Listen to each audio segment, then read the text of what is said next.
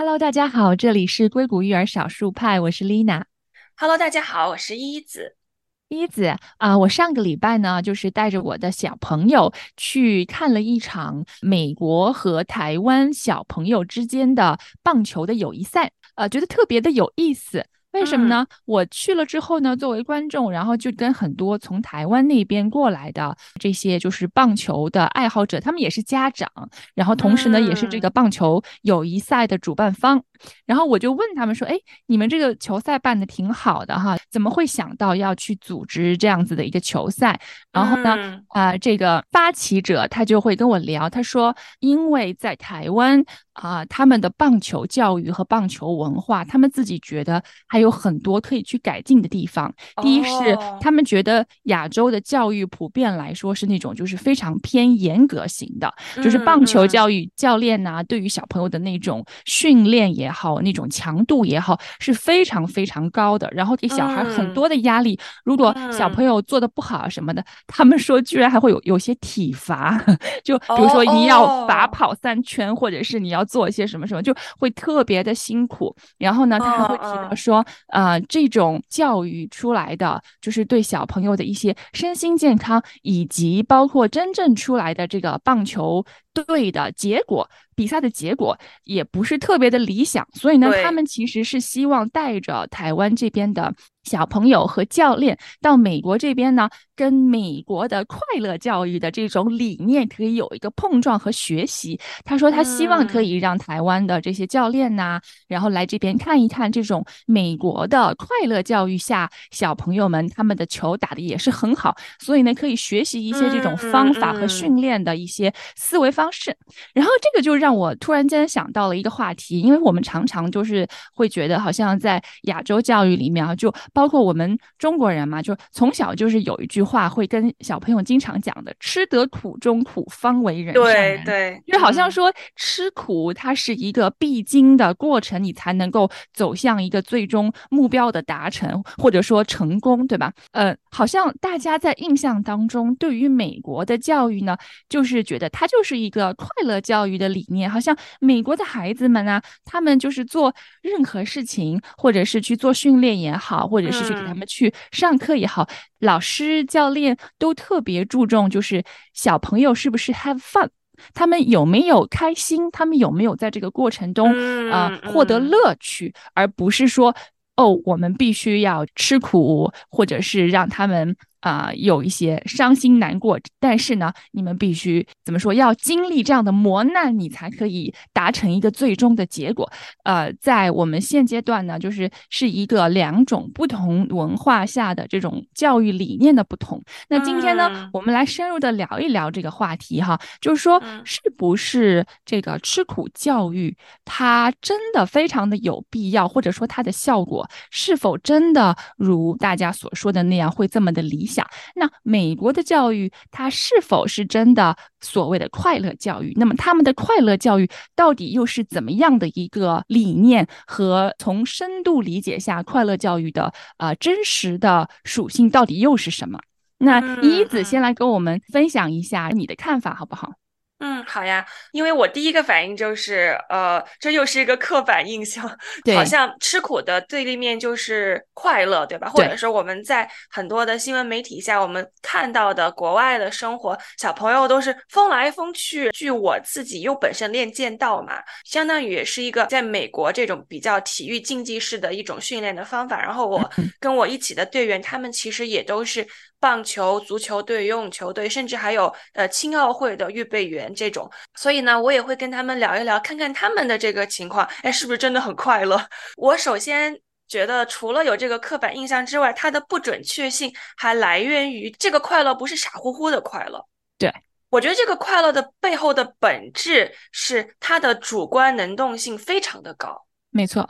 所以，呃，并不是说快乐的教育就是不吃苦，不是说在美国，我们还是指体育这方面的小孩，他是不吃苦的，他完全没有没错流汗的，他肯定也是流了汗的，对吧？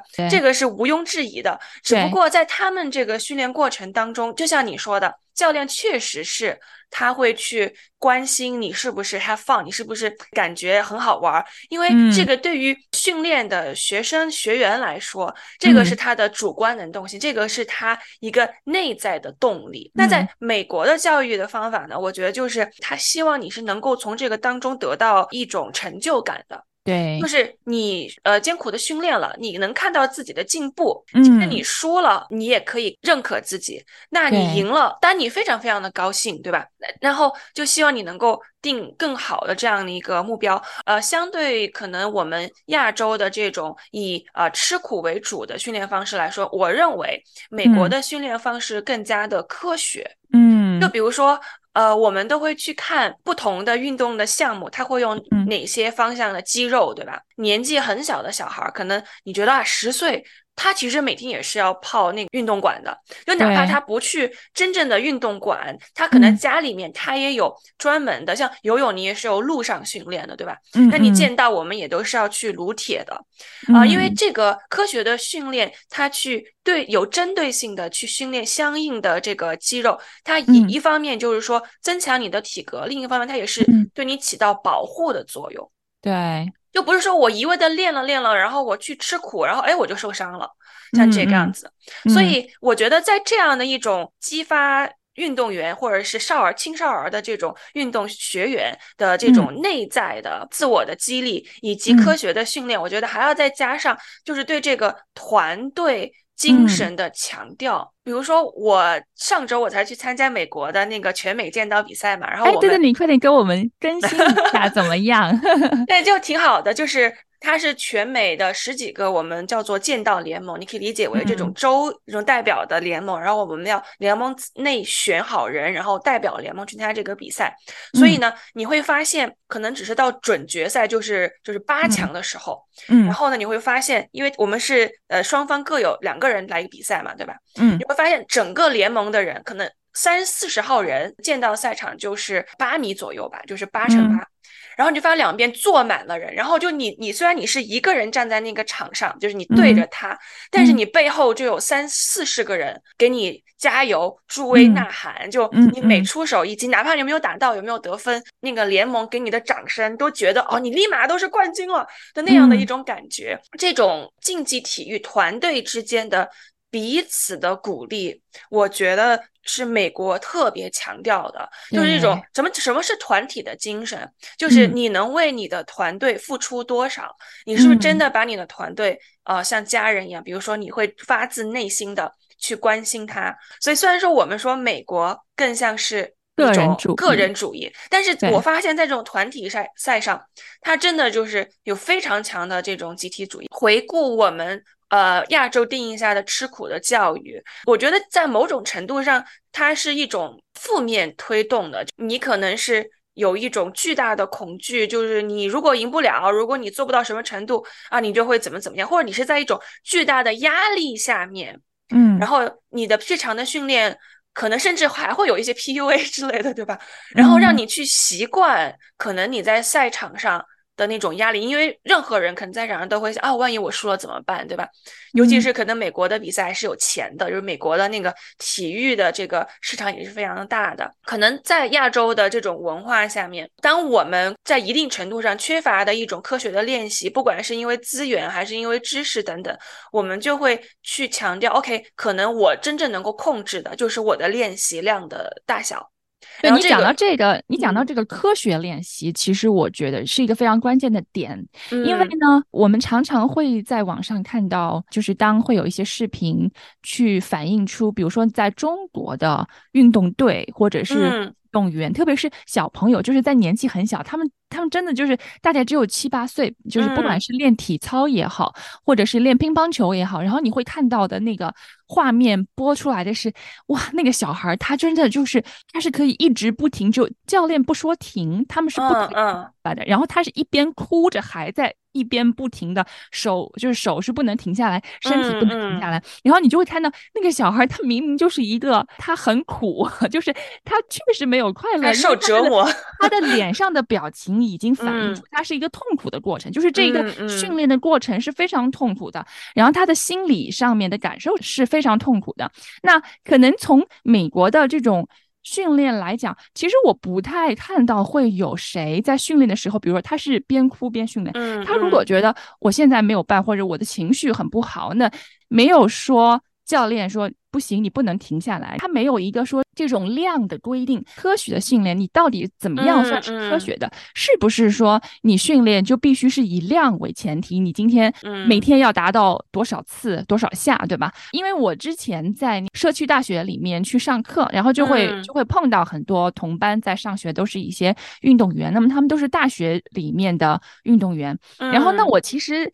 一直好像就觉得啊，美国快乐教育啊，然后呢，你看他那些运动员的样子，也跟我们就是在中国看到的运动员的那种精神面貌也不太一样哈。嗯，他们都是那种就是叼着口香糖，然后好像是 看起来也是吊儿郎当那种的，对吧？但是，但是呢，当他们去诉说他们的运动生涯的时候。他们其实是在这个过程当中是非常投入的，可能在你面前看起来是一个吊儿郎当的人，但他在赛场上的时候，他会非常的投入，而且是非常的认真。那是因为这个是他自己的选择，就是没有人告诉你说你必须。这样做就是前提是你自己选择想要去参加这个比赛，你想要去做这项的运动，所以呢，他自己有这样的一个很主观能动性在里面，然后他就会跟我们分享很多我为什么想要去参加这个体育项目，然后在这个体育项目当中给我收获了一些什么。他是通过这个运动其实起到了一些精神层面的一些疗愈的过程，就包括他对他自己有了一些重新的认识，他觉得这个运动。这件事情在他的生命当中所扮演的一个角色，是一个非常重要的角色，这是他生活的一部分，这也是他自己的选择。那你从外表上看起来，就是好像。他在投入做这件事情，他可能流汗呐，然后他也会受伤，因为是真的。其实我有去问过他们，真的不是我们想象中的，好像他们的训练度强度就不大，是非常之大，而且非常苦的。就是他们常常还会有一些受伤的状况，班上就有同学他来，然后那个腿就是摔断了什么的，反正就是常常会有一些受伤啊。然后，但是你不会觉得他们是不快乐，那是因为这是他们自己想做的事情。对，然后，但是你看到，就是我就常常看到一些，就是中国的在训练下的那些小运动员、小朋友，哎呀，然后就是一脸的苦相，然后你就觉得，嗯，怎么那么苦呀？你知道吗？对我，我觉得这个可能是，就是说。大家对于体育，包括体育的荣誉的一种角色的定义吧。就首先，我想先回应一下君刚刚说的，就是我觉得有一点你说的特别特别的好，就是第一运动员是他觉得他是在自己选的这条道路。对，我就想到就是我们在教育学里面有一个理论叫做 self determination theory，就是自我决定论。就是说，他这个理论，它其实用于去解释一个人他的激励、他的动因是怎么来的。就是，嗯，他跟单纯的就是说。我为了什么而做而不一样，他这个。就是当一个人意识到他能够找到那个做任何事情背后的 why，就是呃为了我的目标是什么，我最后达到什么目的，他特别清楚，而且尤其他觉得这个是他自己定的目标的话，嗯，那么他的这个激自我激励的程度会更大，而且他已经不仅仅就是说是一个英语叫做 motivation，对吧？就是激励，它更多的是一种 self actualization，就是自我实现。然后在这个工这个中间有一个词叫做 self-efficacy，就之前我们也跟大家经常分享的自我效能。自我效能就是他相信自己能够通过做什么样的事情达到什么样的目标，因为这个是他自己选的，所以。我觉得在美国，可能它确实是有很多很多的资源。然后呢，大家对于体育竞技的一种态度是：我首先 have fun，而且我周围都有人做体育，对吧？对。而且它有这么好的一个体育的一个市场经济，所以呢，他们觉得做体育是一个不是一个就是怎么说呢，二等的事情。嗯。但是好像。我不知道你有没有这种感觉，比如说我们经常会听啊，他是个体育生，他是个艺考生，对我懂你意思，是不是他成绩不好？对，就是好像是说这是没有其他路可走，而退而求其次选择的一条路，是吧？对对，所以我觉得是有一定的偏见在里面的。其实你看到美国的，他真正的开始在做。运动或者是训练方面，它强度很大，然后去打比赛，对吧？这个其实是比较多，其实是在大学期间，在大学之前，就是说年龄偏小的孩子，因为其实像现在像我们家哥哥这个年龄段，其实从啊大概四岁左右开始，在湾区这边其实会有很多的一些体育类的一些给小朋友的课程，嗯，或者是说你可以加入一些当地的啊一些足球队或者是一些足球俱乐部等等。我平常看到他们在场上的训练，就包括我去问了一些家长，一些他们的这种棒球啊，或者是足球队的训练，其实是家长 volunteer，就是有很多是家长的志愿者在组织。足球妈妈。每一周他们有一次的训练，然后这个训练呢，非常的不严格，就纯粹让孩子就是培养一个兴趣。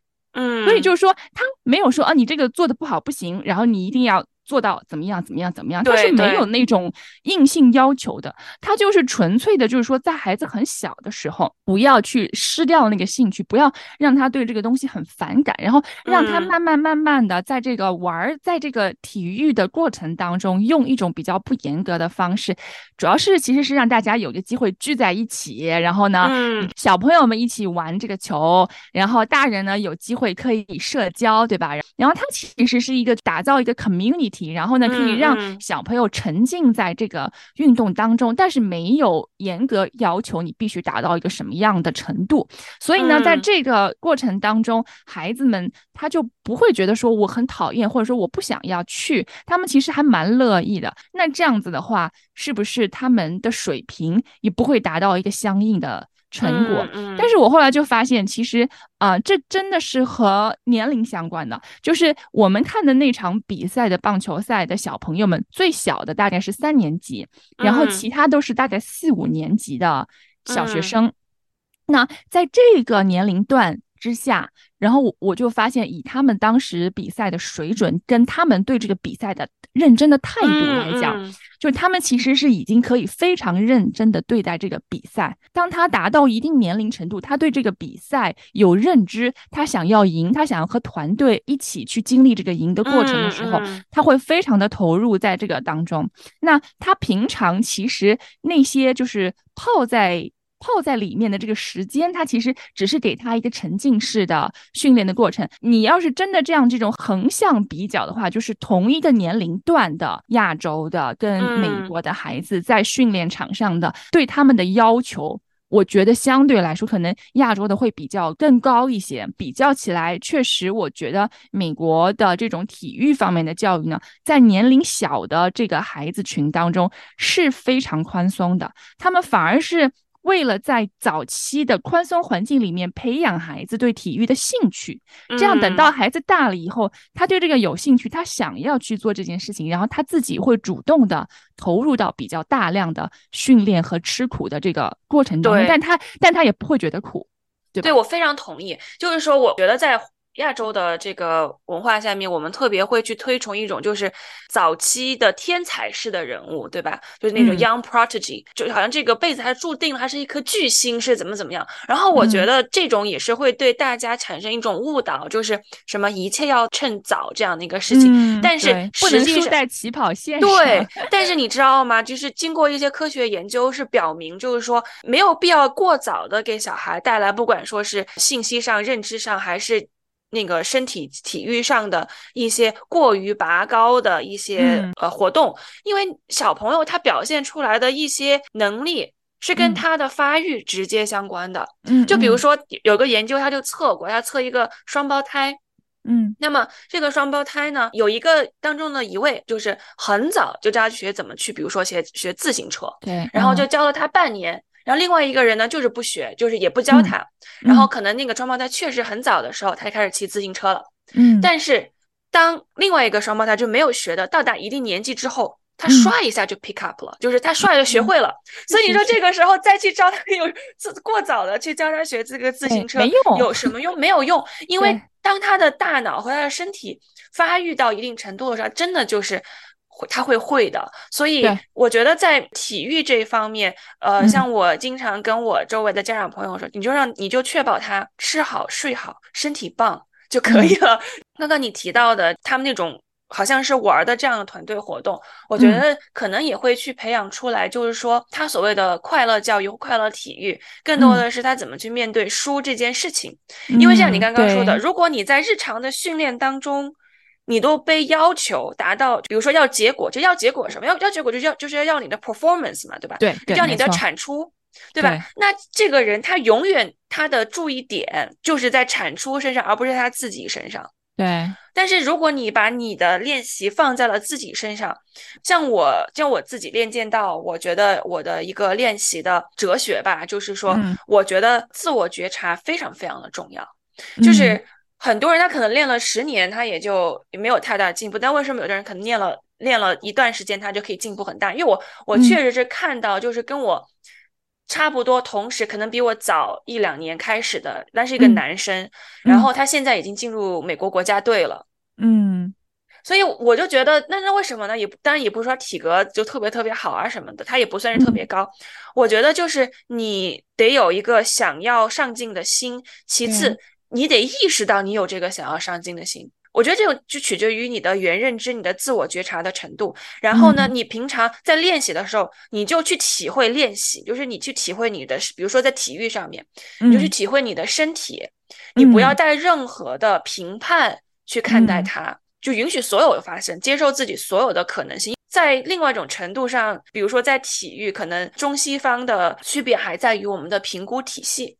啊，它到底是怎么样的一个做法？就是说，就你觉不觉得好像在亚洲的体系里面特别强调集体荣誉这件事情？就是说，你要为了国家，为了我们这个队，为了我们的这个大的集体而战，对吧？但是在美国，他就会比较强调说，你其实这是为了你个人，就是你自己个人的。一个旅程，对对，人的一个自我成就。你认为你的价值来源于哪儿？如果说你觉得你的团队输了，你就一文不值的话，那这个肯定不是在美国文化里面被接受的。在美国文化是，你先有了你自己。你才有这个团队，你的自我的价值有，甚至在某种程度也是跟团队分开的。就是我不会因为我的团队、我的 team 输了就觉得哦我怎么样，对吧？但是我肯定会为了我的团队去做出我的百分之一百或者百分之一百二十。嗯，我觉得它是这样的一种关系，其实就是取决于你的自我认知、自我价值的来源，对，是由谁定。但这个也回到就是最开始，丽娜你也提到过了，你是否自己做出了决定，就是这条路啊是你选的。我发现越到最后，其实认可这条道路的人，他根本就是，我觉得他的呼吸都是在做这个运动。就我就给你举一个例子，就是因为我们前段时间去呃底特律参加这个全国剑道比赛。然后呢，我们当时呃，我们是从西海岸飞过去，对吧？是有时差的。对。然后我们当时飞到之后，我们提前了两天去。那我们那个酒店里面呢，其实是有一个小小的健身房的。我的跟腱已经发炎了，膝盖也已经受伤了。我肯定想的就是说啊，我就休息一下，对吧？对。然后晚上八点呃或七八点是有我们联盟有两个 Team USA 的成员，他们也就过来了。嗯，你知道他们俩在干什么吗？干什么呀？他们就去 gym 里面运动，好像八点半运动到了十一点半。嗯哼，然后我觉得这我不至于吧？因为就因为你因为你知道吗？我觉得 我可以扪心自问，我觉得我都是一个比较疯狂的练习者，就是我一周可能要练三到四次，而且因为我是女生，我是跟男生练，对吧？但是我都不会想说，OK，我到了一个新的地方，我要去健身房再练那么久。嗯，然后我觉得实在是太疯狂了，你知道吗？就太投入了，是吧？但是这个对于他们来说，就真的就是一个家常便饭。我跟他聊，我说：“哎，那你都练什么？然后你平常有什么样啊日程的安排？一周七天，你没有什么就是恢复日吗？”他给我讲，就是他上肢、下肢要怎么练习，然后他每一个 reps，他都练一百次。嗯，然后我觉得想想就是天呐，但是你看呀，这个。目标或者练习的方法、练习的进度、练习的程度和目标都是他自己设定的。对，就是他自己定的，没有人告诉你你该达到怎样怎样。就他们，他们教练绝对没有跟他讲过，而且我们教练也没有跟我们讲过，说我要去，我要去那个体育馆，然后锻炼多久。而且他给我说，他说如果说那天我有剑道训练的话，我还我还会练得更猛。我说你简直是就是疯了。嗯，但是你知道吗？我觉得。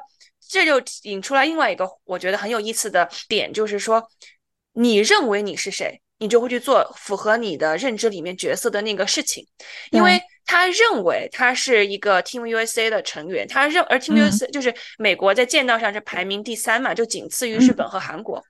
他认为他应该达到的是世界顶尖的水平，所以他就会去做这个事情。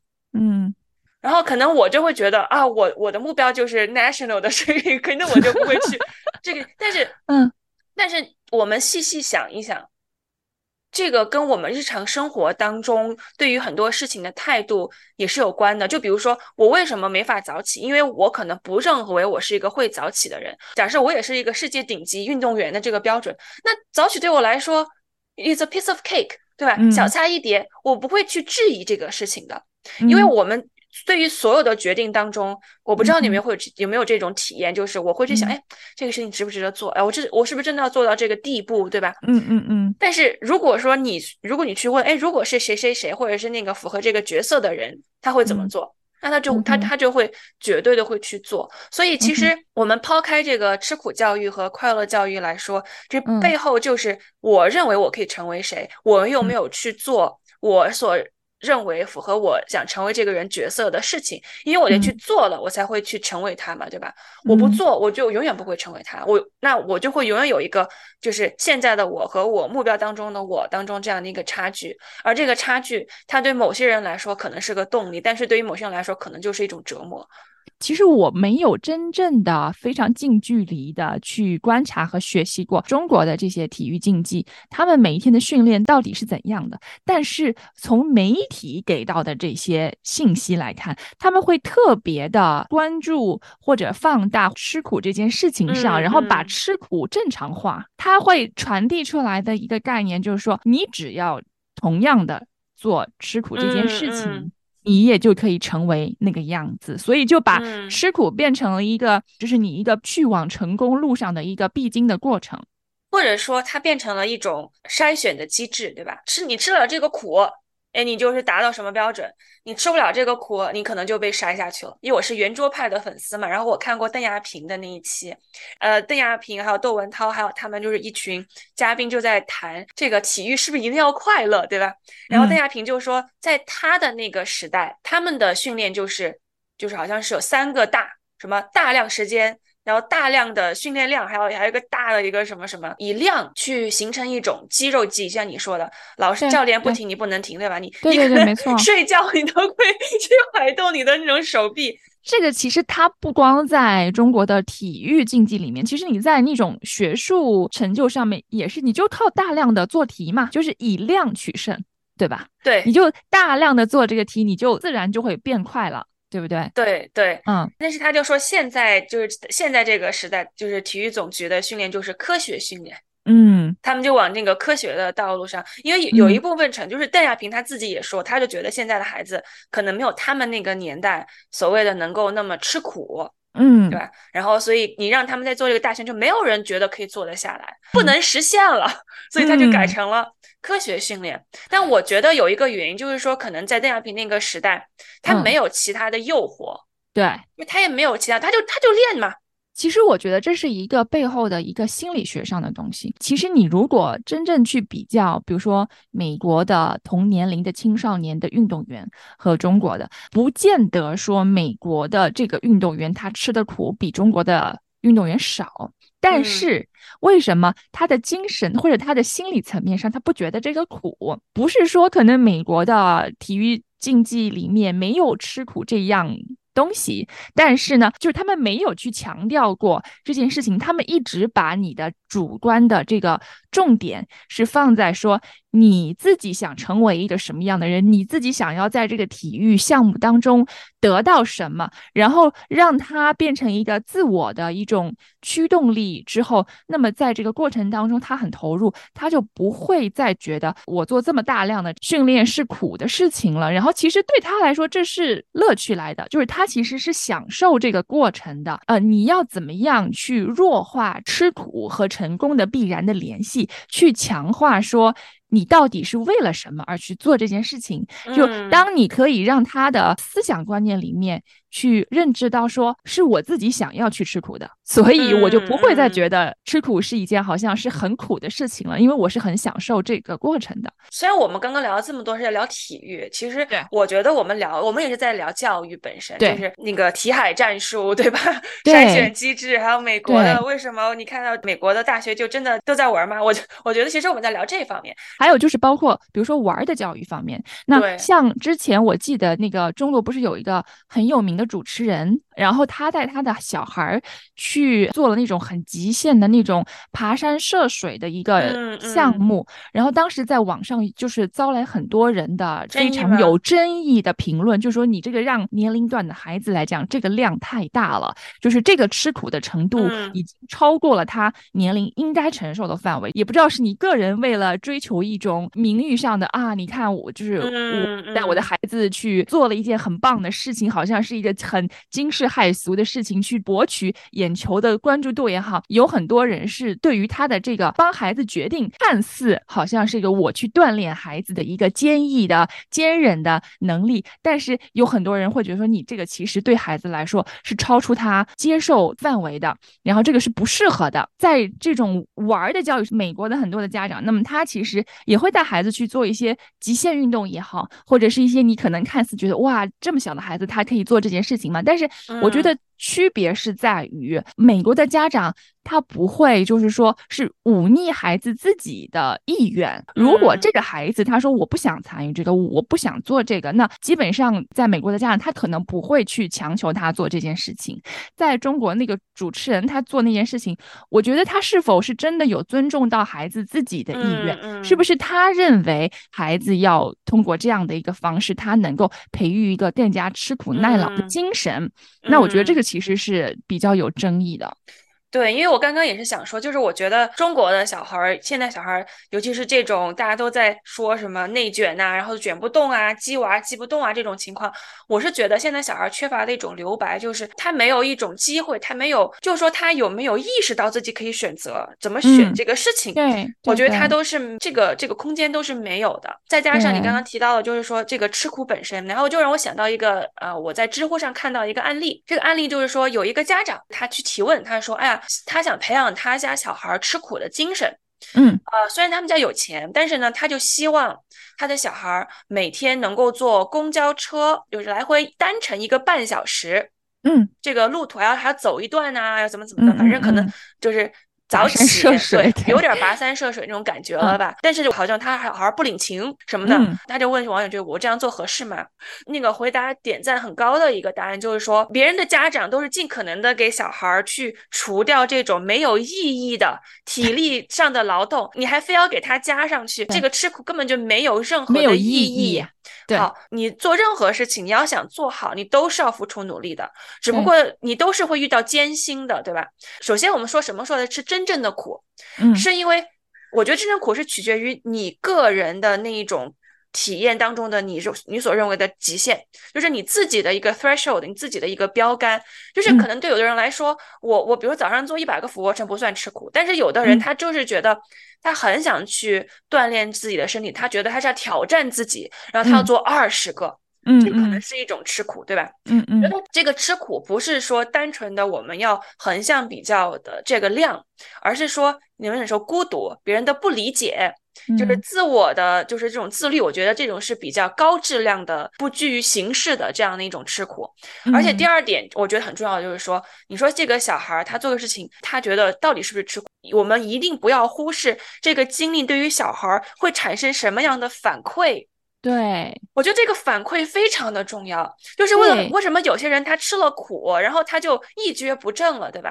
对，这个苦真是把他给害惨。对了，就是你就是想想看，像刚才那个家长，他是特意设计出来一个完全没有必要的苦，这个苦对于孩子来说，他的体验是不好的，所以这是一个心理上的苦，对吧？那还还要再加上身体上的苦，但是你同向比较，就比如说我们上期做的跟那三哥我们聊。芬兰的教育，嗯，那芬兰的快乐教育，但是你说为什么芬兰人好像都有吃苦耐劳的精神？你像他们的孩子，对吧，在冰天雪地里面玩七八个小时，那你其实你说我把我的孩子就放在天寒地冻的那个非常低温的环境下面放七八个小时，这个算不算是让他吃苦？算。可是呢，人家芬兰孩子是在玩儿。所以他们在玩的过程当中，他不觉得苦，那么他就得到的是正反馈，对吧？对，所以他就是玩七八个小时，他也是同样锻炼了。我在寒冷的天气里面，我不畏惧寒冷，那是因为我投入这个玩的过程，这个玩给我带来了快乐，对吧？所以其实很冷对我来说没关系，我不在乎，我可以克服这个冷的概念，然后。再冷的天，我也愿意出门，我也愿意去跟我的小朋友玩。我不会说太冷了，我要在家里待着，对吧？这个是芬兰人他培养出来的一个这样的精神。那是让孩子在冰天雪地里面玩，那这个玩是孩子他愿意去的，是他想要去做的，对吧？而不是说我为了让你可以在极寒的。天气下面，你也可以有一个这样子的毅力。好，你跟我现在是零下多少度？你给我去外面站多少分钟，对吧？就就他会觉得这个是为啥呀？你知道吗？啥呀？对我干嘛要这样做呀？对吧？对，就就我觉得有些时候家长他不要拍脑袋想，就是你自我感觉良好，但是说实话，对你家小孩这种有时候做法就一点儿用都没有。就是我可能家长是在弥补他内心的一种缺憾什么什么的。反正我我我真的觉得很奇怪，如果一个人知道他。吃这个苦活，他付出努力是为了什么？他再苦，他都不会是孤独的。对，没错。然后，但是他如果他不知道为了什么，他其实会影响他对这个事情的感触。没错。就是我可以跟大家八卦一下，这个纯八卦，就是呃，喜欢八卦，就是因为我有一次在跟我一个之就是已经退役的 Team USA 的一个老师就聊天嘛，主要主要是我听他们聊天，嗯，但是应该也是可以分享的，不是一个特别私人的事情。他参加了好多次好多次的这个世界杯，但是我不能具体说多少次，要不然大家知道他是谁了。他最后就退役了，然后他退役之后就。基本上就不打比赛了，然后我们觉得他为什么他不打比赛了？然后我就去问另外一个跟他关系很好的，然后我也熟的老师，他说：“哦，he's tired of it，就是他就是。”他就是疲了，他就是倦了，然后就想为什么。然后那天就听他聊天的时候，他就在跟一个教练讨论，就是到底我们要不要对队员有一种特别特别类类似于体罚式的 训练。然后我的教练呢，他虽然没有体罚过我们，但是呢，他会他跟我们说过，说 Whatever I've done to you, your opponent will down in a much worse way。就是不管我怎么练，你觉得怎么怎么苦，你的你的对手。会比我就是弄你弄得更惨，就是这样子啊。然后，但是那个老师呢，他就觉得他说这个是没有必要的。嗯，就是你没有必要给别人一个 hard time，就是让别人觉得不好。然后他讲了一个他自己的例子，就是因为他们的那个练习啊，就是你就是你想想，他们也他们也不是全职的运动员，他们也没有说什么国家队的那种康复师呀、营养师都没有，就自己搞自己的那一种。对。然后他还能就是美国能够达到这个水平，是因为他们。当然有非常艰苦的训练，非常好的教练，就是然后他们的训练就是我不知道不知道定他什么错都没有犯，但是他就会被叫去罚，就是做非常非常辛苦的练习，就是他觉得我今天练得很好啊，嗯，为什么在最后我们卡卡里 k i k o 就是挂机鼓，那你可以理解为就是你要用相当于是跑。百米的速度去跑完一个八千米或一万米这个样子的这样的一种对，他不知道为什么那个时候他老师就要把他打在地上，然后把他的剑给他踢飞，然后把他给 踢出场馆，就是这样的。他觉得我今天什么都没有做错啊，我为什么呢？为什么你要这么对我？他来一句他说啊，I don't think I deserve it，就是他觉得这个不是我应得的这样的一个东西。对啊，对啊，对。但是但是在背后教练的考量就是说，你也不知道你可能会遇到这样的一个对手。或者你也不知道，可能某一天你出了什么事情，可能你受伤了，你遇到一个不公平的事情，对吧？生活如果给你一巴掌，他不会跟你说为什么，嗯，但是但是你能不能够忍受得住？你能不能够在这种情况下，你依然能够为你的 team，就是你为你的团队奉献出你的一切？我觉得这个是我们如果说把它用理性的方式合理化的解释啊，是这样的。但是人心也都是肉做的嘛，但他就觉得啊，I don't deserve it。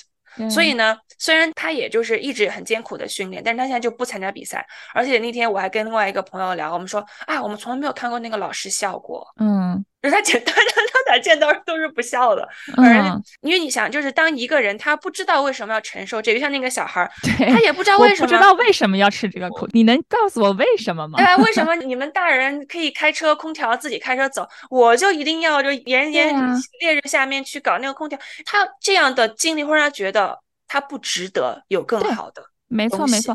所以说，美国的快乐教育。它并不是说从物理性质上，它真的是快乐，或者说它是它的体能方面的消耗、时间上的投入是少于吃苦教育下的人的。但是我觉得它胜出的地方是在于，它一直给予精神上的这种快乐的养分是很多的。就是从他最小开始去培养兴趣也好，或者在这个训练的过程中，他可能给更多的是支持，就是给到更多的是鼓励和激励，在这些非常。常艰苦的项目当中去寻找到快乐的元素，这个才是最关键的地方。其实我们之前我跟我们家小朋友看了一个非常旧的一个老电影，叫做《Mary Poppins》。我不知道你是不是有看过，但是有很多在美国可能八零年代出生的人，应该都是有看过这部电影的。那这是在一九五零年代的时候，英国的一个非常有名的给小朋友的电影，因为它是一个音乐剧，里面有很多的歌曲啊，就连我们家哥哥都说，哎，我很喜欢这个电影。然后我发现它里面很多的歌的歌词很有深度，其中有一首歌，它就是这样唱的，它就是说，在每一个 task，就是在每一项工作或者是每一个任务。物里面，它都有一个 the element of fun，就它一定都有一个啊很有趣的或者是快乐的元素在里面。那他就告诉小朋友说，你去找到这个快乐的元素，然后你 snap，就是你用手指这样子一打，然后你要就是你就把这个工作或者把这项任务变成一个很有趣的 game。把它变成一个很有趣的游戏。当你觉得这是一件，这是一个很 fun 的一个 game 的时候，你就不会觉得这就是一个 task。对于孩子来说，这个到底是一个 task 还是一个 game？这个是最关键，可以让他们享受过程的，对吧？所以说，你想要去激励他，你想要让他去承受很多的这些训练过程，然后那你就要去想，你到底你作为大人，你有没有看到在这项运动也好，还是学术方面也好，它的 element of fun 在哪里？我觉得这是一个智慧来的，就是我觉得对于教育者、家长，你怎么去真正的让孩子去在这个吃苦的过程当中，但是他不觉得吃苦，他自己想要主动的去承受这样的一个过程，然后去达到他自我想要预期的一个效果。然后你看那个英剧的那个就是 Ted Lasso，就是这部剧不是一个很有名的一个剧，它其实就是讲这个美国来的非常搞笑、非常看起来好像是一个扶不起的阿斗的足球教练来到了英国的这个足球联赛里面去训练他们这种很世界顶级的，大家本来是等着要看他笑话的，因为他们觉得啊。美国来的，你知道不都是那种嘻嘻哈哈、快乐教育什么的，对不对？然后结果他去了以后，你看他为什么是一个很好的教练？他是从心理上面给到队员，把他们从心理上粘合在一起，成为一个非常紧密的团队。大家是真正的从精神上、从心理上相互支持，在当中找到你自己存在的意义。然后当你在一起打比赛的时候，这个比赛结果已经不重要。重要的是，我们在这个过程当中，我成为了更好的自己。他一直都是用这种 philosophy 去激励他所有的队员。这个我觉得其实是揭示了美国快乐教育一个背后的真正的含义。对，就是你通过做这个事情，你找到了自己是谁，而且你自己可以成为谁。好，那我们今天的节目就暂时先到这里了，感谢大家的收听。如果你对这方面的话题也有什么自己的看法、经历，想要跟我们分享，也欢迎给我们留言。好了，我们下期节目再见喽，拜拜，下期见，拜拜。